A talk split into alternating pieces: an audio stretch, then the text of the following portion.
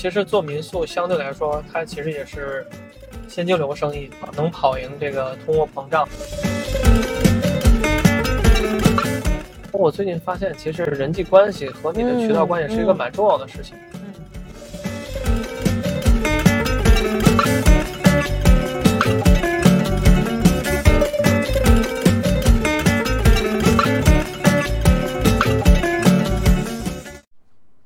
我是当小时，欢迎来到专注路径，期待结果，钱和流量，Hope Always 的搞钱搞流量系列访谈播客。如果你是有获客增长需求的操盘手，或者是创业初期的老板，或者是副业自媒体搞钱的人，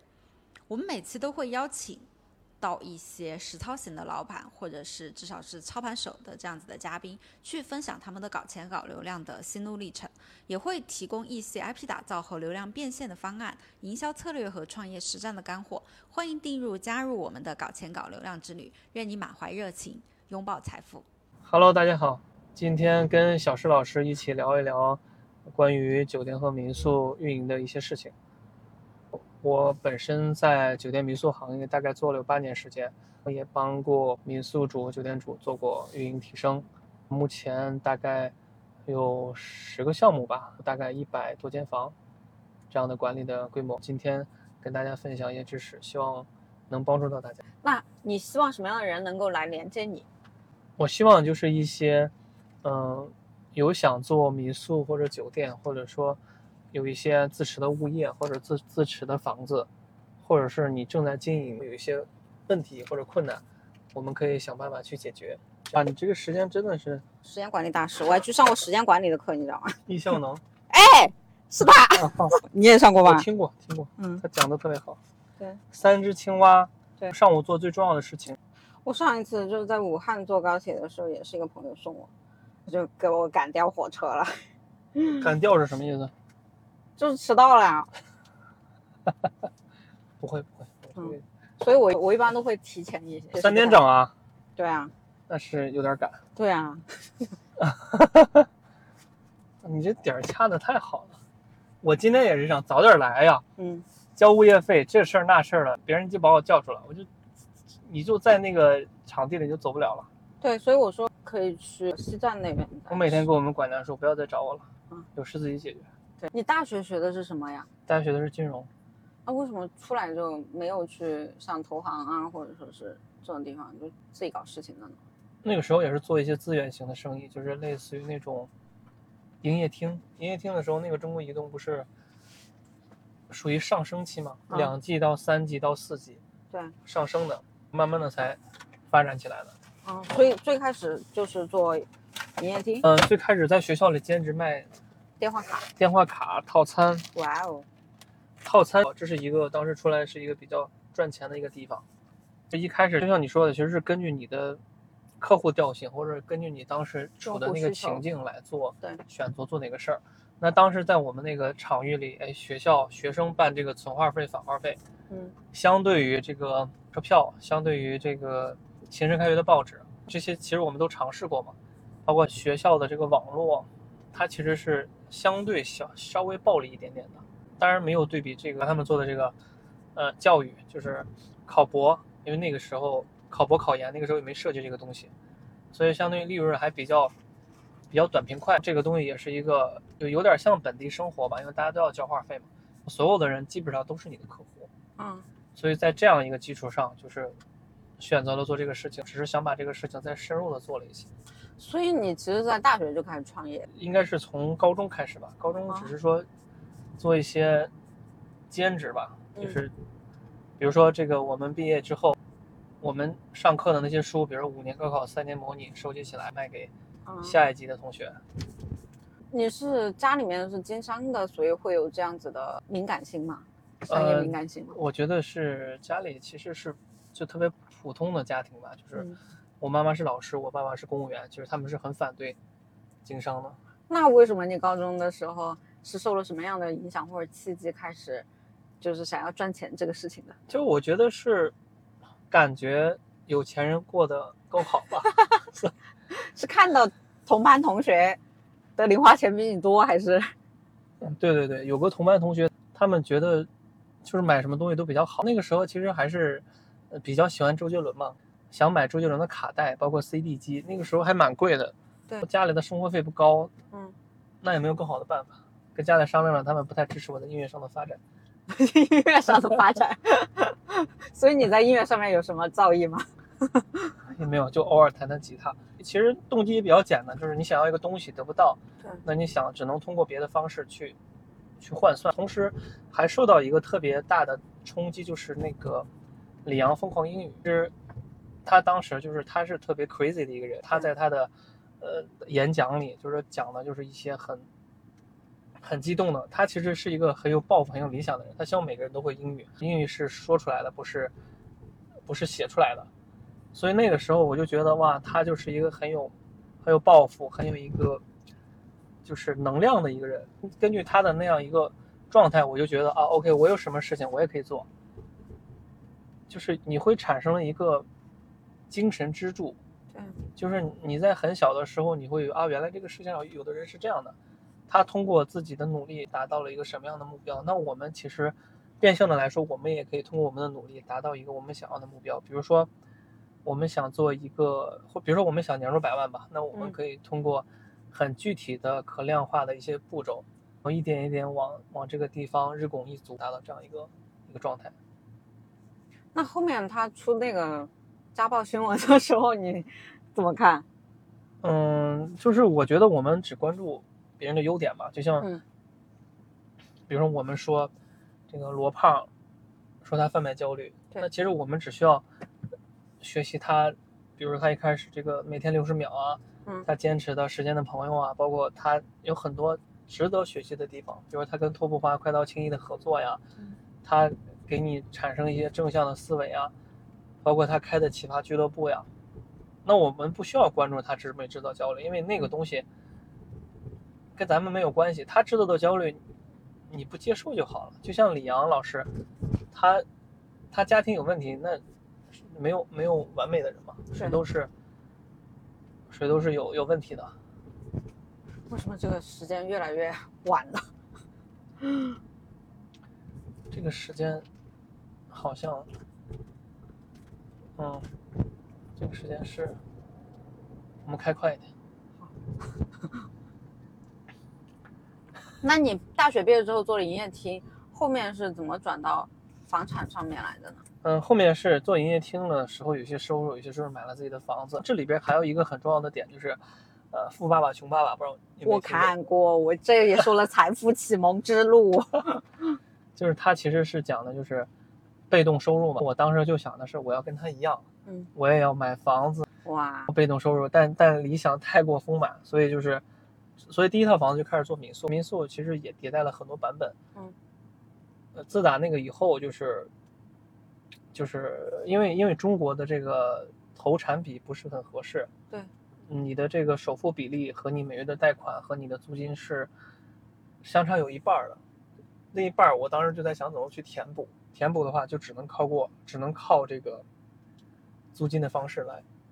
只能靠民宿。民宿其实大概是两倍的收益，当然没有算毛利率，没有算你的这个，呃，你的人工调费、管理运营成本这些。那所以你营业厅第二个事业就是开始做房产相关的嘛？还是啊，中间其实也有投资过一些朋友做的，像化妆品啊、二手车呀、还有就是一些私募基金的尝试。中嗯，中间没有断，但是这些中间这些其他的尝试都都断了，都断掉了。啊，你所以你做房产是八年前还是？八年前吧，嗯这八年中间也有做一些别的事情，但是可能房产这个事情会比较持续。对对对，房产比较持续。那你搞过最多的一笔钱大概是多少？是什么项目？嗯、最多的一笔钱，也就是之前算是在移动做的吧，嗯营业厅。对，营业厅做的。这个只能谈月入了，不能谈最多的一笔钱。嗯嗯。月入多少当时月入当时这个比较比较隐私，？OK，低调，低调。低调低调。嗯，OK。所以当时月入的那个是不是足够付一个房子的首付？北京的。嗯，天津的，当时是啊在天津做的这个事情，天津的是够了，哇哦，够够付首付，然后哇哦，觉得我觉得你也应该很好啊，现在啊就是就是大家只要是努力，就是会会有结果的。对那你们像现在做这个做了八年，它房产有什么迭代吗？就是玩法上面，或者嗯是经营的项目上面？就是我们其实这八年里边也经历过大大小小一百个一百个以上的项目吧。嗯，我们从一开始自己的房产，自己房产其实很大局限性的，因为你资金流是有限的。对，那个时候也没有想去敲杠杆。后后来开始，呃，去做这些老房改造，就是，呃，天津五大道的那种特别老破小再改造，发生过很多，嗯，很多违约嘛。因为因为这个房子，它其实有很多房子是就不能再住了。哦，还有就是说，嗯，到后面就是有一个契机，就是其实有人在转让房子，就是因为当很多时候我们是沉浸在一个事情的时候，一个事事情思维逻辑的时候，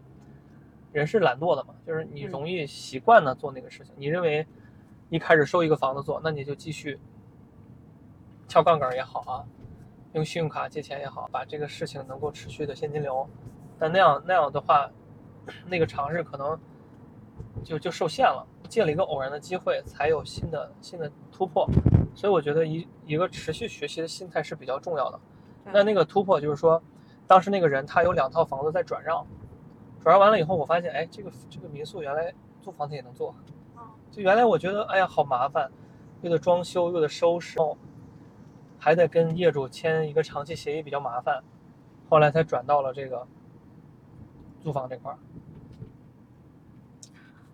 我这房产最有名的应该是 Ocean 吧，水库。嗯，应该是吧，不不太了解了，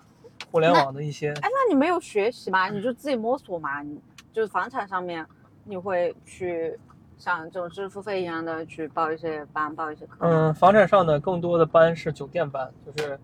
呃酒店前台经理、酒店 OTA 运营啊。它其实酒店和民宿来说，酒店会比民宿多了几个系统。嗯呃餐厅系统、健身房、前台，然后后勤，它会比民宿更复杂，所以它是民宿先天学习的一个榜样。嗯。那你觉得像做民宿，做八年以来，你最深刻的一个项目是什么呀？印象最深的？印象最深的项目，突然间把我问住了。或者你觉得有没有遇到过比较奇葩的一些事情？嗯，就是有一些项目，我们明显的给人，比如说，嗯，北京的有个酒店，嗯我们称为 A 酒店，我们给他做了一个月的，呃，代运营，我们帮他把数据拉出来，他涨了七万吧，嗯营收超过七万五十间房，结果呢，老板觉得，嗯、市场的市场的原因，哦，说我们就是调调价，嗯，改改房态，哎弄弄图片儿。哎，然后就是特别忽视我们的工作。其实这个时候，虽然我们内心其实觉得还蛮有成就感的，但但其实这个事儿还是蛮触动的。就是当我们就逐渐的发现，嗯，老板可能想要的不一定是业绩的增长，每个老板要的不一样。这个老板要的是流量增长，那个老板要的是，嗯，价格好看，或者他要的是现金流，或者就是对那你怎么去分辨呢？因为有些老板他告诉你说我要赚钱，但实际上他要的不是。嗯，我们其实每接一个项目会跟老板去聊，就是嗯，嗯，一般不会去，老板问让我们要报价，但我们其实报不了价，就是嗯。得问他房间位置、客单价、他的团队组成，还有他想要达到一个什么样的目的，根据他的目的和根据他聊天的方式后来制定一个计划，一般是两种，有的人呢可能觉得我就希望多找一个外销渠道，嗯，比如说景区的民宿，它其实是不靠这个 OTA 的。对，那你作为比如小红书也好啊，或者是携程也好，你作为我的渠道分销，平台收十个点，我可以多给你十个点。嗯，这个这个会涉及一个较大的风险，就是他过两天不给你做了，嗯或者是他自己觉得这个事儿要么没效果，大家都没钱赚，要么特别有效果，他就想的是自己弄，所以这个里边的违约责任就比较复杂。你说几千块钱，也不值当那个来回嗯跑出庭起诉啥的。对。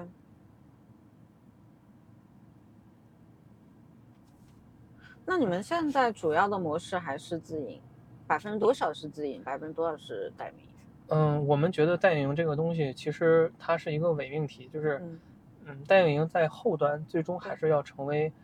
这个酒店的一部分。嗯，我们现在的百分之五十是代运营，百分之五十是自营。嗯，那代运营的这些酒店呢，还有民宿，我们基本上是占据一个不不可不可被替代的生态位。那这个生态位一般指的就是说，一般就是要么你线下在它这个门店，嗯要么就是这个店比较小，老板懒得管。我觉得这两种模式，要么就是你跟老板有很硬的关系，或者是你是一个投资方介入，这样的角色就是相对更稳定和可靠一些。比如说我们洛阳的民宿，那那我就是以投资人的方式，嗯嗯、因为其实跟同行聊了很多嘛，哎，挑出来一些比较靠谱的、年轻的、有上进心的人进行投资。我们是按这个房间数量进行一个利润分配，那这样的话就不会被替代。像我们北京的项目，那我们有一些房间就是，比如房间少的，我们跟老板就是这样运营的，运营几几分成，比如说二八开呀、三七开啊，或者一九开呀，我们人会去线下去盯着，啊保洁是我们的人，哦，维修也是我们叫的，管家也是我们的，所以这样被替代的概率就是相当于那天其实有一个老板跟我聊，他说我为什么请你过来，我为什么不自己干？他说你看你你来了以后，你其实是一个团队在过来，对，你是五六个人，你不是一个人，那我要替代你这一个人，我需要，比如我给你分的大概是两万块钱一个月，那我就需要找这么多人，还得麻烦，其实也得两万。对。那与其这样，我还不如让你去弄，我还省事儿。那你们是全国都可以接项目吗？还嗯是主要在全国都可以接。我们目前项目有在北京、天津、上海、广州、荆门，就是洛阳，就是有有这么几个城市，其实都是在呃正常的运营过程中。那像北京本地的还好嘛？那其他地方的渠道，它是怎么样找到你们的呢？嗯，我们目前的渠道其实我不知道这个词叫公域还是私域，就是我们通过呃社群运营，就是嗯我们进了三百个，目前是三百个酒店和民宿群，哦，我们大概每周会在群里发两次有价值的信息，这个酒店怎么管，哦淡旺季怎么办，情人节来了怎么弄，一些有价值的分享，通过这样的引流，那人家一看，哎，你还挺专业的，包括还要在群里答疑，有一些新房东小白问问题，我们会在群里回答，引起他对你的信任，再再加加微信，再再引到私域里再聊，通过这种漏斗，嗯。但这个公寓，我觉得目前来说，这个公寓不太多。想的是后面还是打算往这个，呃，小红书或者是抖音或者是视频号里去。那你输出的这些价值就只是文字发到那个微信群里面吗？还是说要给他们一篇公众号或者是一些视频号？嗯、因为这个其实涉及到一个广告的问题，就是嗯如果我们在别人的群里发一些公众号的时候，嗯就容易让人觉得是广告，所以我们就基本上是避开了，发的都是 PDF 文档，直接能读的，哦，还能保存的。这样的话，人家一看嗯，还还靠谱点儿，所以对。但你那个提议其实很好，就是我刚才有一点启发，就是还是要沉淀下来，以这种能够常能够关注的这种方式，就就他把这个公寓的流量，他不仅仅是下载我的东西，而且关注我的公众号，对或者视频号。那这种其实很好做呀，就是可以资料引流。就比如说今天听友朋友们啊，就是假如说你们自己有民宿遇到的一些问题，或者说你自己是一个小白，你想要去找一些呃不知道怎么解决的，你可以加我们听友群连接一下我们这次的嘉宾，领取资料，加听友群就给你发打民宿的这个暗号给你发民宿资料。哎，特别好，特别好。帮忙链接了一些对民宿感兴趣的，就是大家其实很多人因为现在这个很多人都有闲置的房产，无论是你在三亚，或者是你在北戴河，或者是一些老家的房子，它都可以。目前的政策都是可以关上去做的。嗯，就是哪怕是住宅也可以做。嗯、住宅的话，北京可能除了二环，北京的住宅是不可以，就是只有很多城市还其实还没有规范，对，是可以做的。嗯，那假如说一个新手他想要去做民宿，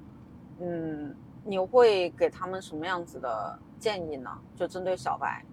让他关注哪些细节？嗯，我觉得要关注的点有哪几个呢？就是，嗯，最简单的就学麦当劳的模式，旁边有个肯德基，那我啊旁边有家民宿，那我他只要能正常运营，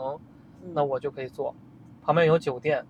也是很好的这个标志。如果都没有的话，那就是旁边要有商圈，嗯，要有学校，要有医院，或者是地铁，或者是景点，就是这是很直接的流量导入型的。如果通过流量导入型的，如果没有的话，我们就在找，我是不是可以有很便宜的地段，这个房子是我家的，我们就是这叫资源导入型的，或者是我们自己家开装修公司的，如果流量也没有，资源也没有，那我有没有渠道型的？渠道的话，就是我有没有稳定的客源？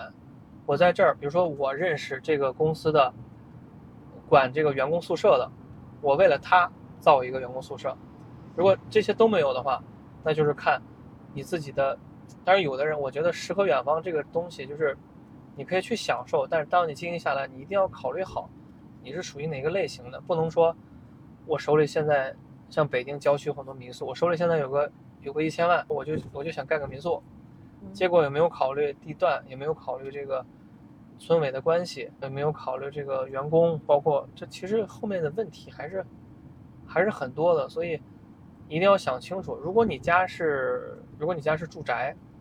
住宅就很简单嘛，它在城市里，它基本上配套也 OK，打理也方便，离你住的也比较近，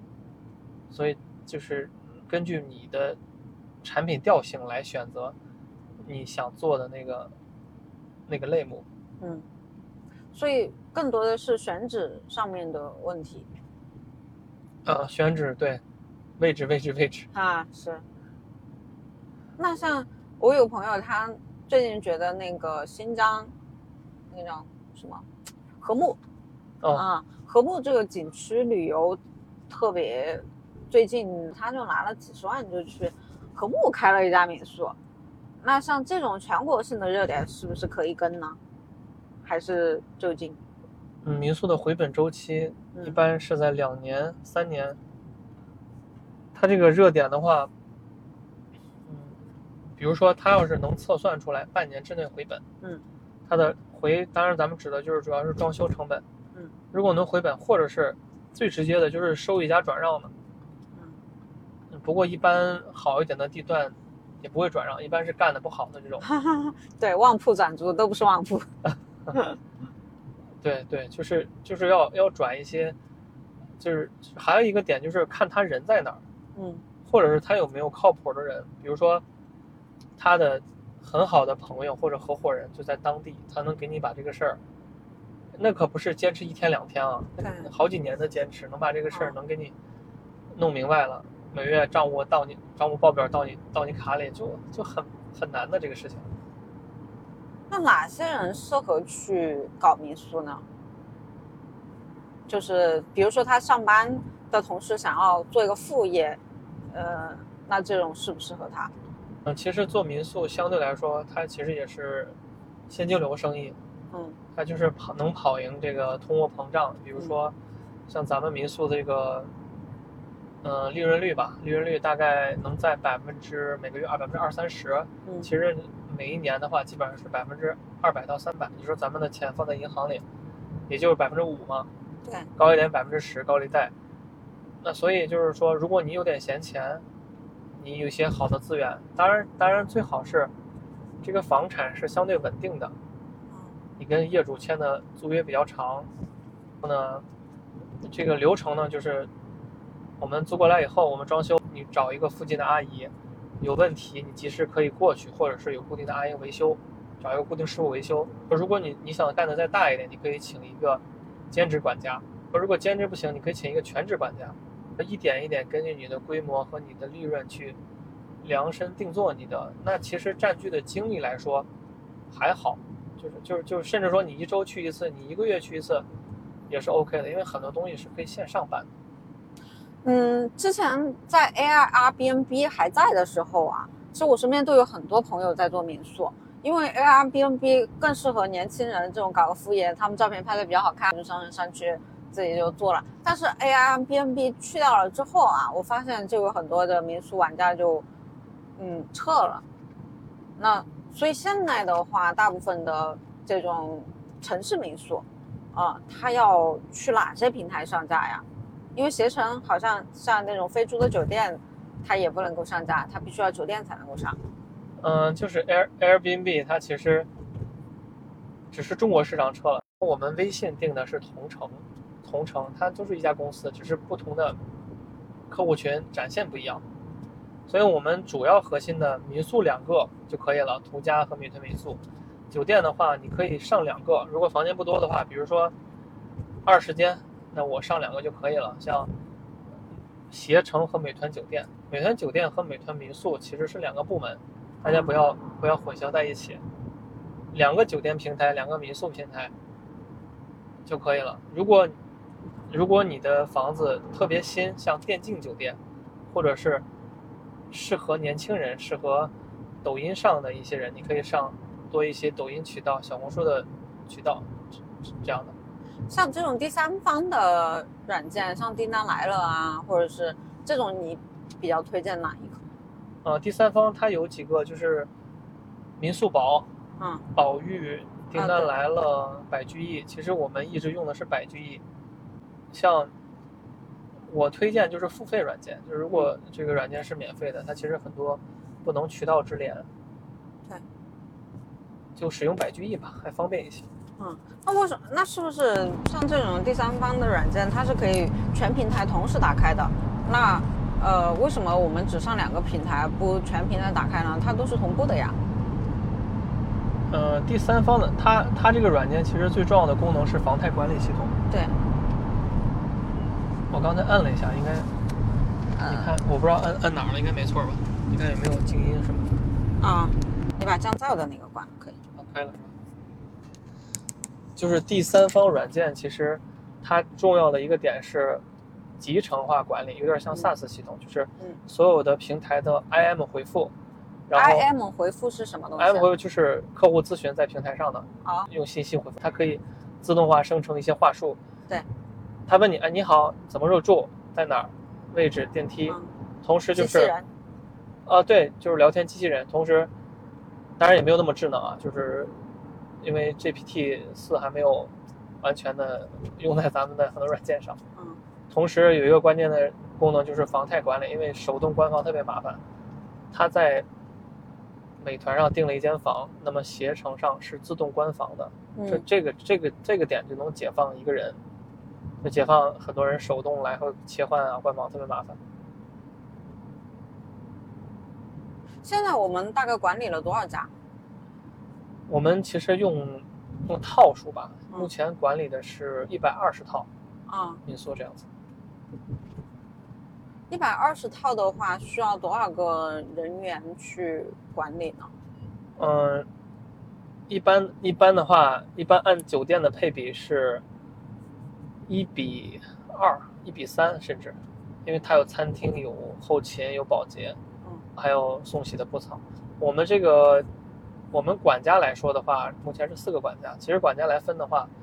呃，一个是项目管家，还有一个值班管家。啊，项目管家就是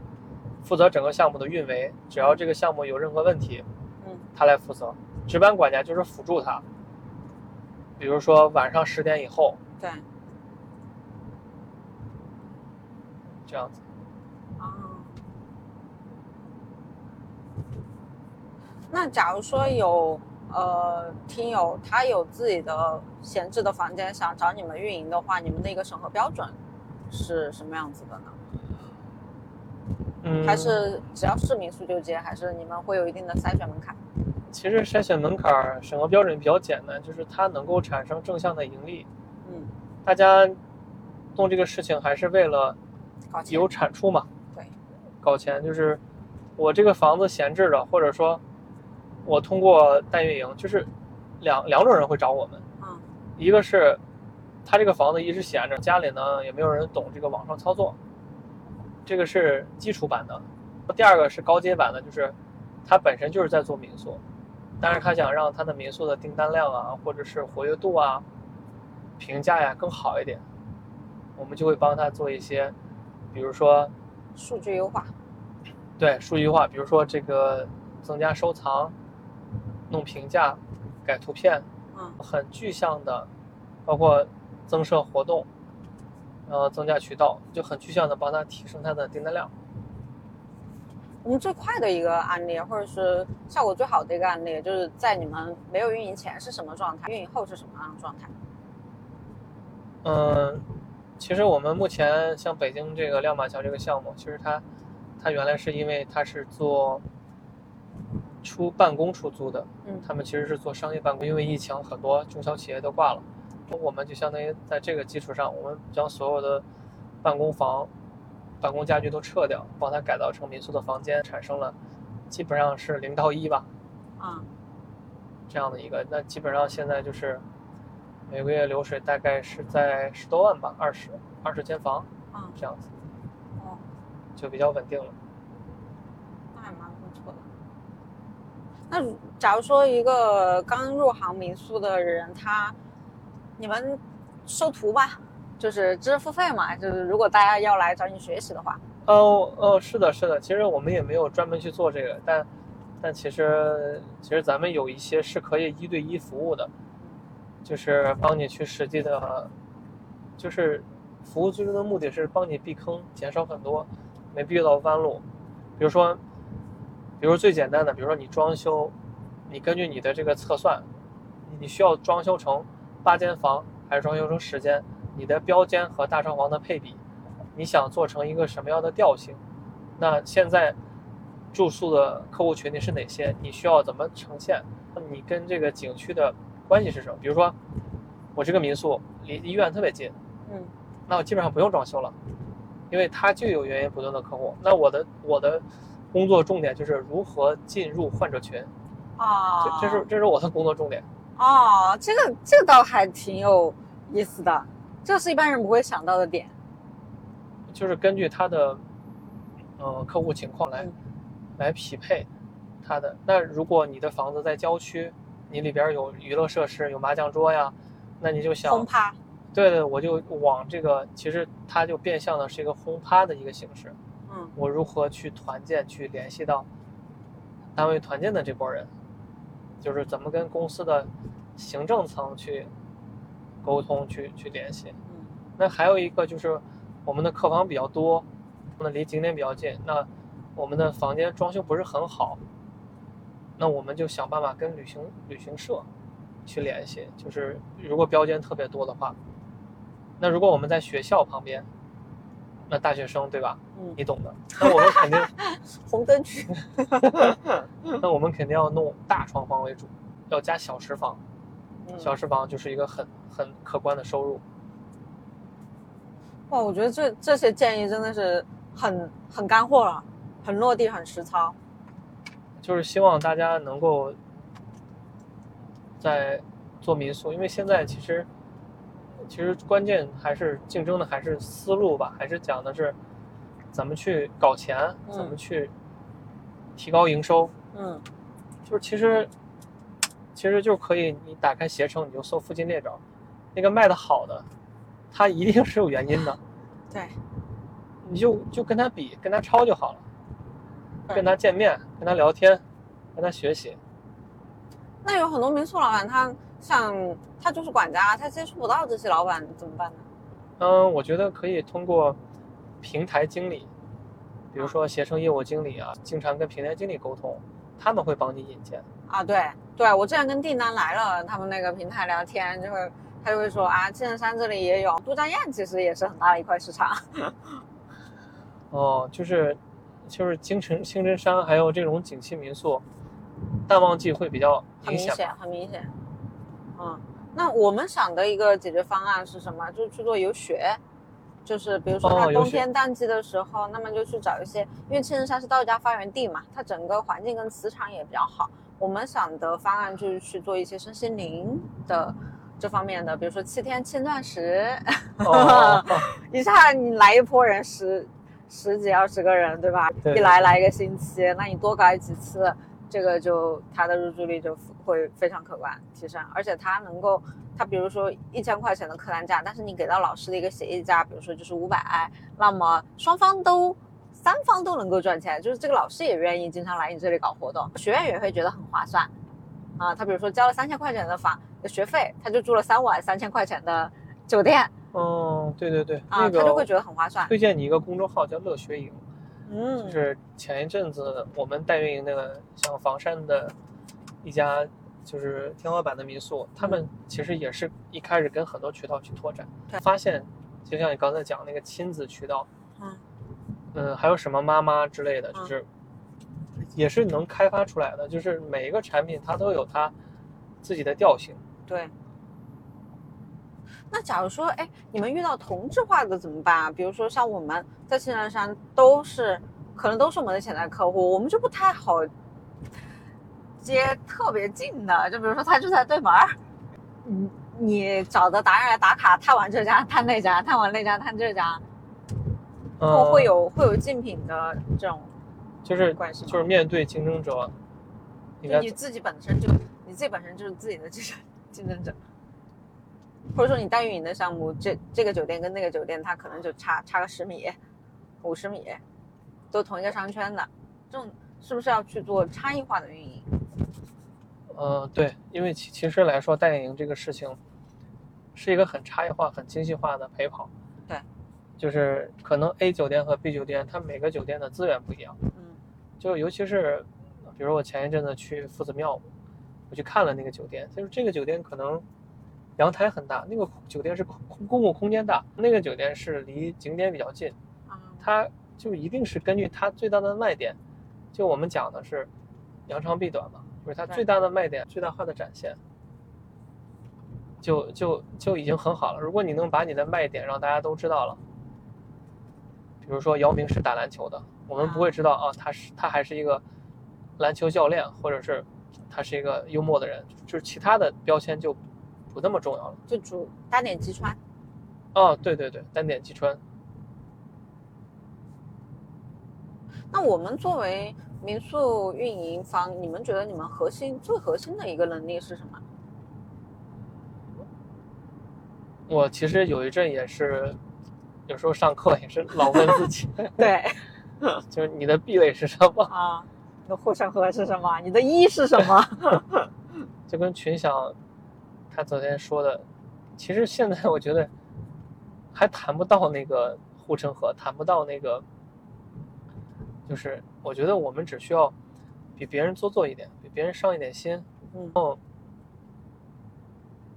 原来我是觉得一直在能力上，能力的边界再去再去拓。对，我最近发现，其实关系是，就是人际关系和你的渠道关系是一个蛮重要的事情。嗯通过关系的，就是人和人是产生信任，人和人像我们见面啊、聊天啊，是有一个信任过程。产生了信任以后，比如说，比如说小红书代运营，嗯，我认识你，我认识 A，认识 B，认识你，那我肯定是我们在我们同样的我们同样的这个价格，或者说甚至说，我其实是分辨不出来你跟另外两个人的区别的。啊，随着我们其实你你一开始肯定是有一些细微的区别的，对，他可能对 A 懂，你可能对 B 不懂，但随着我的问题的深入，我们也是在探讨问题。其实我们每一个代营，其实我们也是在学习。嗯这个客户有一个 A 的问题，B 的问题，最终是，最终其实回到回到了还是回到人的问题上。我跟你信任，所以我觉得后面我打算就是多跟一些同业的人见面，多跟不同业的人学习。就比如说我们去群享啊，去得到啊，去听樊登老师啊，就是去根据他们的，就是听别人的经验解决自己的问题。嗯，最终呢，再做一个叫降维打击。嗯，就是你的一些好的思路 idea，比比如说做电商的经验，像你做电商的经验，做淘宝的经验，做 QQ 空间的经验，嗯落到了小红书上，这很多逻辑就特别清楚，特别清晰。对。我刚刚特别认同你说的，就是和客户最终是回到人，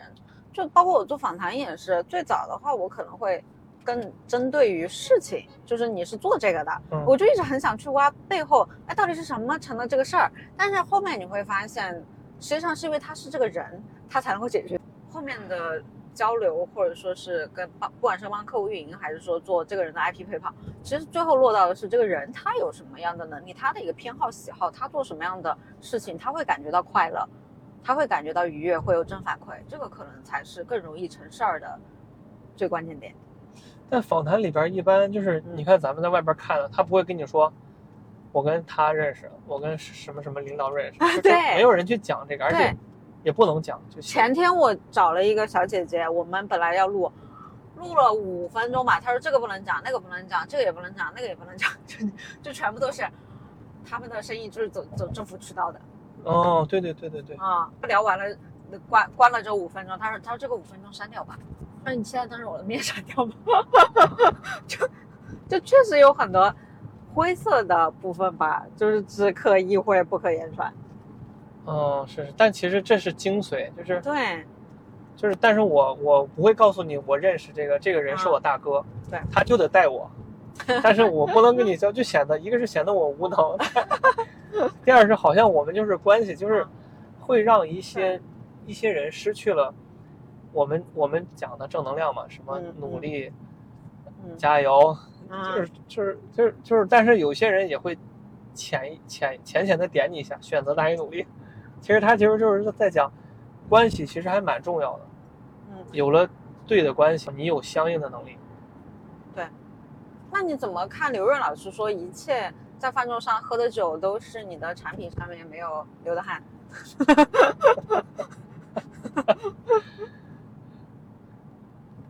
嗯刘润老师其实人家已经登峰造极了，OK，他他他就是说，跟华宇华华山老师讲的也是一样，对，就是他从来不去让去登客户的门，一定要让客户登大门。他其实讲的就是，嗯、我足够吸引你，你甭管是什么公司，你你会自己上门来。我就跟刘润老师那个意思一样。啊，当然，他们的意思就是说，你如果能专注在产品上，比如说我们做出一个创世纪的产品，像苹果或者是特斯拉，就是这样一个创世纪的产品，那当然是别人登上门来找你。那我觉得，在我们如果没有这种独特的或者是特别的生态位或者特别的认知的之前，我们就得去找别人，就得喝酒，就得 就得投其所好，嗯就得请别人吃饭，然后呢，去跟别人学嘛。那嗯不然人家为啥教你？为啥跟你嗯聊天？我觉得你看着是你吃了一顿饭，但其实你受到的启发还是蛮大的。像我们嗯，昨天比如说跟有一个做小红书的，其实他流量粉丝还蛮多的。那其实嗯我们简单的交流一下啊，他这个思维，他对我的启发就特别大。嗯通过小红书的它的运维方式，再串联到我们民宿的运维方式上，就互相就是找这个共同点，能不能借鉴？我就感觉这个东西就是，那这个饭桌这是一定要有的，就是我在网上看课是一定看不到那些东西。对，就上下人和人的交集是有温度的。那怎么样去连接，或者是怎么样去发生关系呢？又不是每个人都能够有机会去连接很多大佬的。大哥，呃，这个就是叫转介绍，嗯就是谁后面都有大哥。就是上次洪阳瓦老师讲的，他讲的就是中国最重要的一个一个处世之道，就是转介绍。嗯，就是我介绍你，你介绍他。转介绍的时候，就是要看你们之间的关系，你们的链接，你能对跟别人带来什么？比如说我们讲这个播客，我们民宿对大家能带来什么？能让顾客住得好。那我跟我朋友代运营能给他带来什么？我这个转介绍能给他带来什么？价值交换。对价值交换，嗯，更多的是，就像你说的那个站队。对，我们跟这个人关系好呢，同时就是找一个喜欢你的大哥带你，嗯同时呢，你能给大哥一些反馈。大哥其实想要的，并不是价值交换，他他有可能每个人叫的不一样。嗯，让一个喜欢你的大哥带着你呢，你把大哥当成师傅，慢慢的在一点一点往上走。那我们原来我是想的是我要跟所有的人链接，再我后来发现，我只能跟一百五十人链接。对，所以就是人只成年人只做只做筛选，对，呃呃是只做选择，只做是只做只做筛选，不做教育，不做培训。对对对，所以我们慢慢去筛选出来嗯我们的这一百五十人，就是其实我们一百五十人是在你可能末位淘汰了，就有一些人可能被你末位淘汰了，你再慢慢的去去随着你的 level 或者你的认知提升，你慢慢的在最后达到一个稳定的输出和输入的状态，不然我们就就很累，一直在一直在努力。那你怎么看？像会场上面很多到处加人、疯狂加人的这群人呢？呃，会场上会有一些人到处加人，但他们是否能够深度链接，嗯，也不一定。就总之，每个人的能力是有限的。对。就是如果我有这个时间去加人，那我不如专心的跟一个人，就是我们一次会场，甚至我们听一节课，我们学了几句话，嗯，能用上就就很不容易了对。最大的进步就是不退步。就是华山老师，他讲儒学思想里好像说的一句话。你上了这么多课知识付费之后，你觉得哪个老师你是特别喜欢，想推荐给大家的？其实像你说的刘润老师啊，他讲五分钟商学院，嗯李笑来老师，呃，财富自由之路，包括古典的超级个体，嗯，嗯、托布花的沟通沟通的方法，嗯沟通训练以后，呃，樊登老师有时候会讲一些书，亲子来，哦就是还是一些跟你行业相关的吧，跟你行业相关的，能引发你思考的，同时能给你一些，就是有两种嘛，一个是，一个是呃，一个是认知类的，认知类学科，比如说梁宁老师讲的这个产品思维，嗯，哦，蔡岳老师讲的批判性思维，还有这个增长思维，就是很多思维上的、认知类的，就觉得还像刘润都都都有。还有一个就是专业技能类的，专业技能类的，比如说，比如说像我们行业吧，比如说像这个呃酒店哥哦，这个郑教授，就是他其实，在行业里边有很多的很大的影响，很多的粉丝，他们的做的特别好，我觉得跟这些人可以学。嗯，你觉得你们这一行最容易被人误解的点是什么？嗯，我觉得代影营就是说，有些人觉得，骗子啊，其实这个其实这个我觉得其实也没有人这样说过吧，可能更多的是他们会觉得没有用，就是对，你做和我做没什么区别。嗯，那你最想解释什么？我最想解释就是，嗯，就是那个那个词叫叫什么？投入越大，风险越小。就是你啊对任何事情嗯投入的足够多、足够大，你才能有产出。大力出奇迹。嗯啊，这个特别认同。推荐华山老师的对对对，那个孙孙子兵法。鸡鸡兵什么？鸡鸡什么兵？呃，积兵制胜，好啊，对对对，就就是你用压倒性的兵力去打这个仗，那是压倒性的投入。所以，所以他说，只有这个以多胜少，以对对对对强胜弱，对以少胜多都是绝世的案例，都是一百个里都面是只有一个。都是他他以少胜。对，一个是胜胜者偏差，一个是他是呃新闻媒介就是过分的宣讲这个东西。对，还有一个你是局部是有优势的，你嗯。在、